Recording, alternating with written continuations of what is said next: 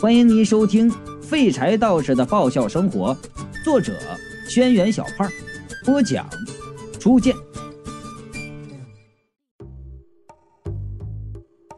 我戴上帽子、口罩，把自己伪装好，看了看镜子，确定自己都认不出来自己了，然后才出了门。外面比较冷，我缩着身子走，想尽量低调一点。没想到啊！路上来来往往的人和鬼都冲我打招呼：“哎，马立柱，出去干坏事去！”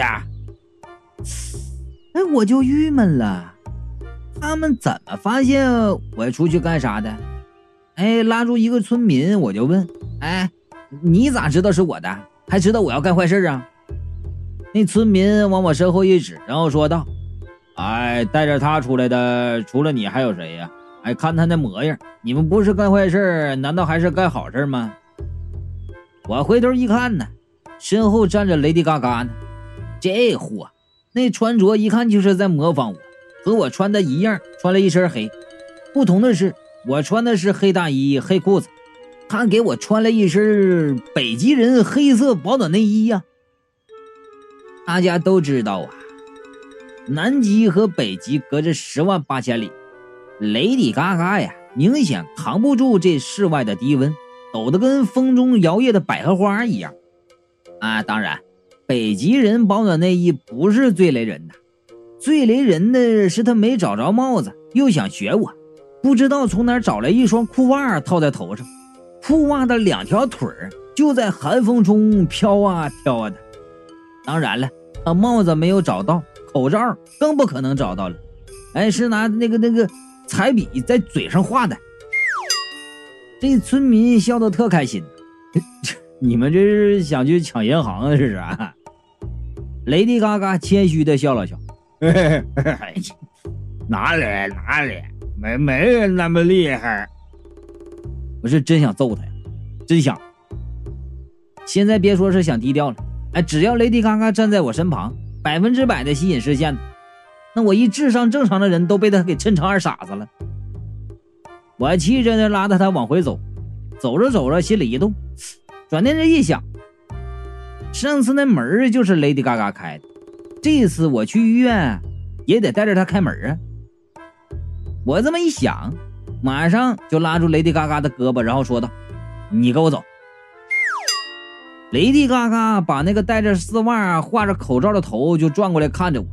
我马上就拜了，然后就说道：“咱咱们回去先把妆卸了吧，然后再出来。”我和雷迪嘎嘎回到小二楼门口，正要进去，雷迪嘎嘎头上的裤袜被门给勾住了。雷迪嘎嘎捂着头上的丝袜，哎，使劲的拽呀，就是拽不下来。我实在是看不下去了，然后就说：“别动，别动，别动，别动，别动，别动，我我来。”说完，伸手把那丝袜从那钩上啊就给拿下来了。见雷迪嘎嘎还捂着头上的丝袜，我就一肚子气，我就说呀：“把手松开！”然后一把把那袜子从他头上给拽下来。雷迪嘎嘎还不乐意了，伸手啊就够，哎，把我帽子还给我！我就说了，这东西是往腿上套的，不是往脑袋上套的，你知道吗？这这这这这！雷迪嘎嘎迷茫的看着我，我气得把那丝袜往头上一套。然后就说道：“你看，你看，这像话吗？这。”雷迪嘎嘎乐了。我把裤袜还给他，还笑：“这是袜子，这这这是谁的？赶紧还给人家！”雷迪嘎嘎拿着袜子往我身后一递：“还给你。”我转头一看呐，云美表情复杂的站在我身后，眼神游离的看了看我，然后接过了袜子。哎呀，我那心马上就凉了，拔凉拔凉的。然后就问呢：“ 你你啥啥时候站这的？”云美就说了：“你把袜子往头上戴的时候。”他顿了一下，很费劲的说：“不过我理解，人类大多数都有心理疾病，你也不算是太变态，最厉害的。”你你你你你你你理解什么了？这这这误会大了！这这这，云美拿着那袜子，欲言又止，我就说了：“哎，有话你就说吧。”云美吞吞吐吐的说：“我想把这袜子扔了，又怕当着你的面扔，伤你的自尊心。我怎么就伤伤我自尊心了？你还真把我当变态了？这是。”吉修就对我说。云美她虽然是魔，但是心地却很善良啊。貔貅在这时候夸他呀，我感觉怎么那么复杂呢？吊死鬼也不知道什么时候从门后探出头，啊，很内疚的就说：“马蒂斯，原来你喜欢这个东西，真是对不起，我没有丝袜给你。”我愤怒了。哎，你们用不着就为这种事道歉呐！雷迪嘎嘎很好心的安慰着吊死鬼哎，没关系，没关系，都是你惹出来的。”就在我心如死灰的时候，看见苟富贵、吴相望俩人匆匆忙忙的跑过来。苟富贵很兴奋的对我说：“哎，哎呀，雷锋同志啊，哎呀，出大事喽！”我就问了。怎么啦？吴相望说：“哎呀，哎呀，哎，有人在我们地盘挑事儿啊！哎，我们过来的时候看见一群人围着俩人，哎呀，看样子是要闹事儿。人？我奇怪的问呐，你们不是不管人类的事儿吗？人死了就归我们管了。那现在死了没有呢？没死。”那你们管啥呀？狗富贵还挺高兴啊。我们是不管的，所以我们过来通知你。我就说了，干嘛通知我呀？吴相望说：“因为那俩人是你认识的，那个男的经常在你家出入，一副财迷样。”我就反驳道了：“哎，你这话说的就不对了。那出入我家的男的有不财迷的吗？”吴相望是没搭理我呀，然后继续说道：“他身边还有个女的，这女的呀，我们头一次见，应该是个妖怪，不知道是什么妖怪，看起来挺霸气的呀。”我和云美看了一眼，马上明白这俩鬼才说的是谁了，强子和他老婆呀。苟富贵、勿相忘把我们带到他们说的那块地儿，那帮人啊还在那里呢。站在面前的几个人拿着不知道从哪找来的木棍，一群人身上都带着煞气，尤其是领头那个，长得是凶神恶煞的，一看就不是善类呀。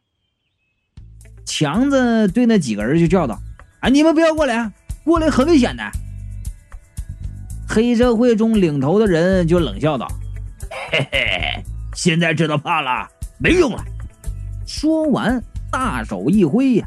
手下两个小喽啰拿着棍子，就向强子和他老婆就冲过去了。强子他老婆一人一巴掌，直接把两个混混给扇晕了。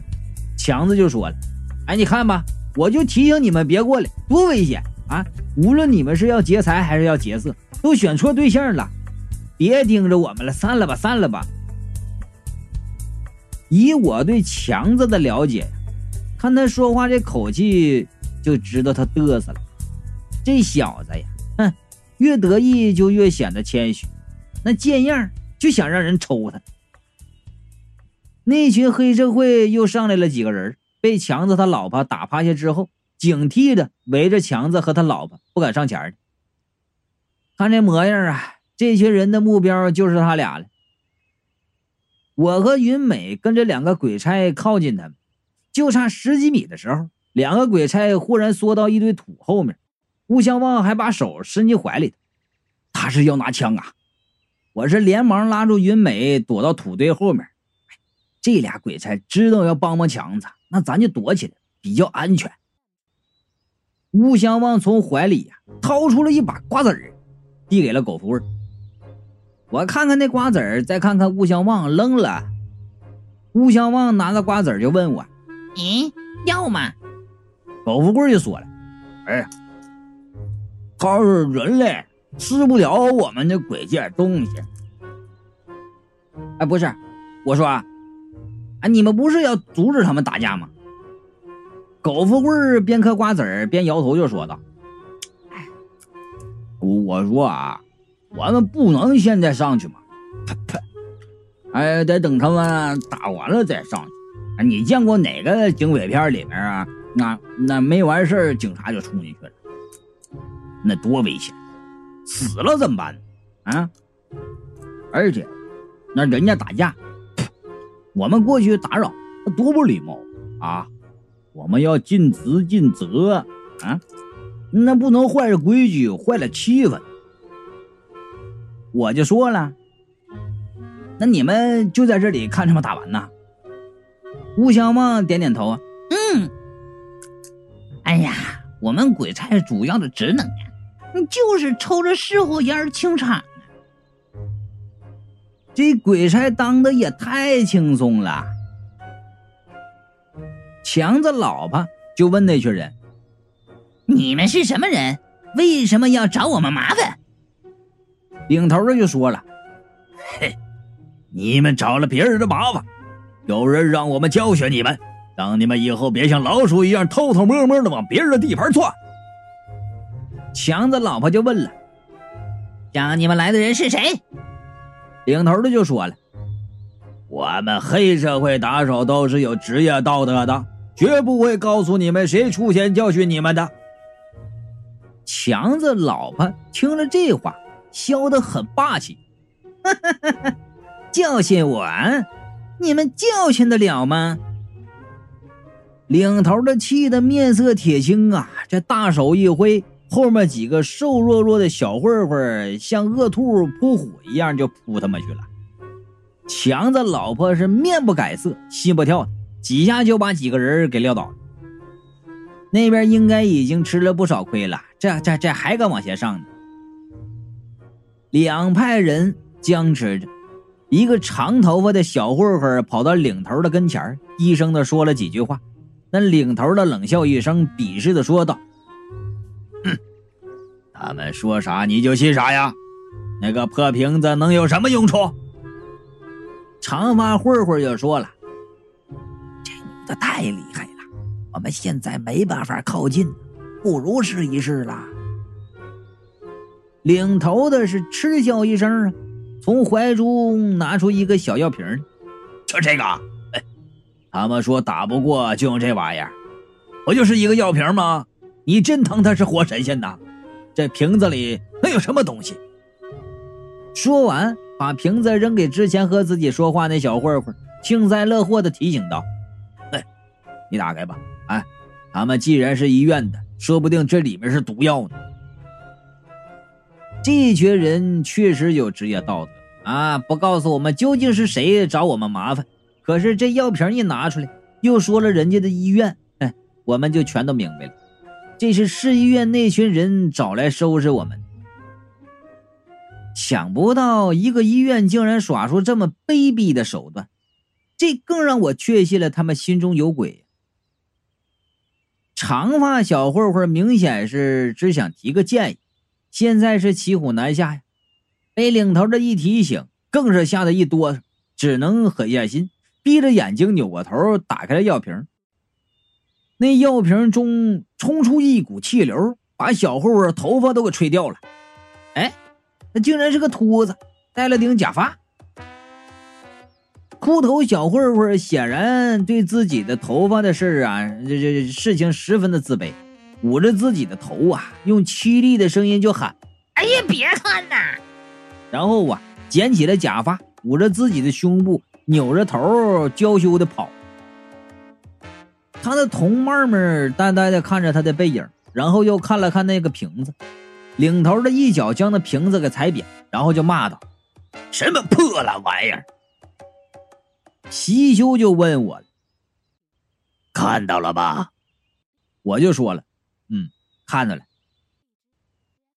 在那个长发小混混拧开药瓶的一瞬间，有十几个鬼从那个拇指大小的药瓶中冲了出来。现在就站在那群混混的旁边。那个小小的瓶子竟然能装进去这么多个鬼，我就问貔貅了：“那瓶子也是什么仙气呀？不，貔貅就说到了。如果是仙气，又怎么可能被区区一个人踩坏？呃，不对吧？高富贵看着那几个鬼，忽然就皱眉问：“这些鬼是不是咱们辖区的？”吴相望肯定的回答：“不是。”我就问了：“哎呀，怎么了？”高富贵就说了：“这些鬼看起来不太正常啊。”我仔细去看那些鬼呀，果然和平时见的鬼不一样，表情呆滞，动作僵硬。这十几个鬼朝强子他们走过去，动作整齐划一，就像是被计算机操纵的机器人似的。云美低声对我说道：“你觉不觉得这些鬼的模样看起来有点熟悉？”没错呀。那时候在医院看到的鬼魂就是这副模样，难道是那医院里有高人在控制鬼魂？还想找死？强子老婆显然也看见那些鬼魂了，马上摆出战备的姿势。倒是那些黑社会看不见鬼呀，看见强子老婆的架势都往后挪了好几步。那几个鬼的动作迟缓的走向强子他们。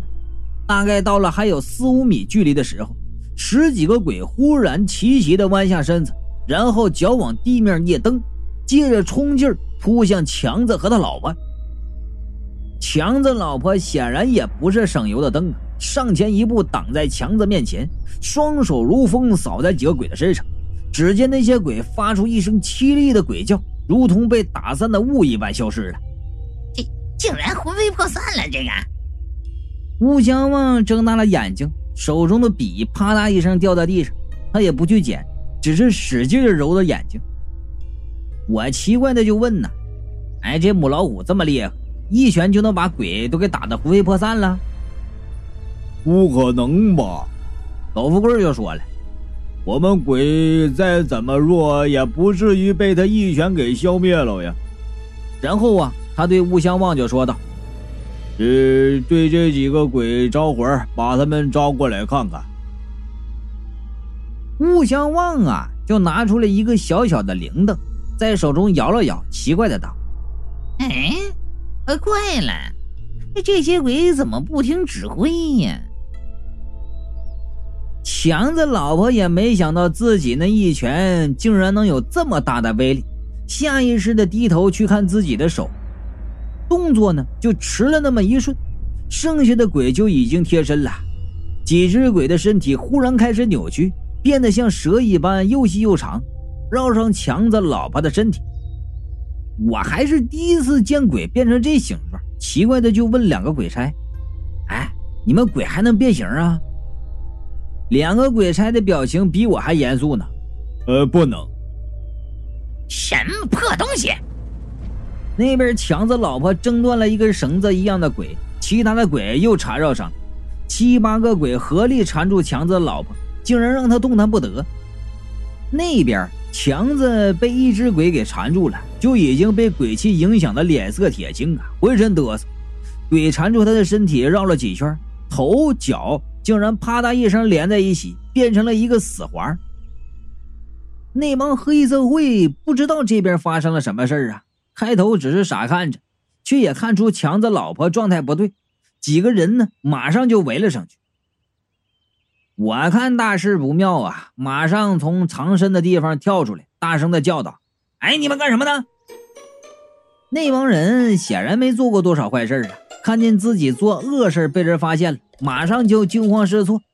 领头的哆哆嗦嗦的掏出一把刀，威胁我就说道：“哎，没没没你事儿。”呃，多多多管闲事，小心我我我我要了你的命！看看看看见我这把刀没？也给你红刀子进去，白刀子出来。啊，红红刀子进去，白刀子出来。我想了一下，这话好像有点别扭啊。领头的一个小弟呀，小声就提醒：“老大，反反反了。”领头的愣了一下，把那刀从左手就换到右手。小心爷让你红刀子进去，白刀子出。那小弟呀，啊，还是个较真的人，再次提醒他。反反了！领头的迷茫了一会儿，然后把刀反过来，握着刀尖儿拿着刀柄对着我就说道：“小心爷让你红刀子进去，白刀子出。”哎呦，而这刀啊磨得挺锋利的，手一握刀尖，血唰就流下来了。领头的一疼就火了，冲着小弟就嚷嚷：“反正能握吗？这！”那小弟挺委屈的。谁说你刀反了？我说你话说反了，是白刀子进，红刀子出。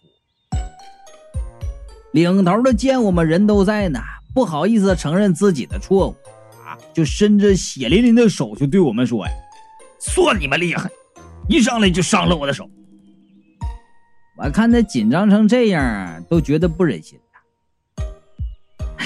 三百六十行，行行出状元，你这何苦勉强自己呀？非当个流氓呢？我就说了，我已经报警了，一会儿警察就来，你们现在跑还来得及。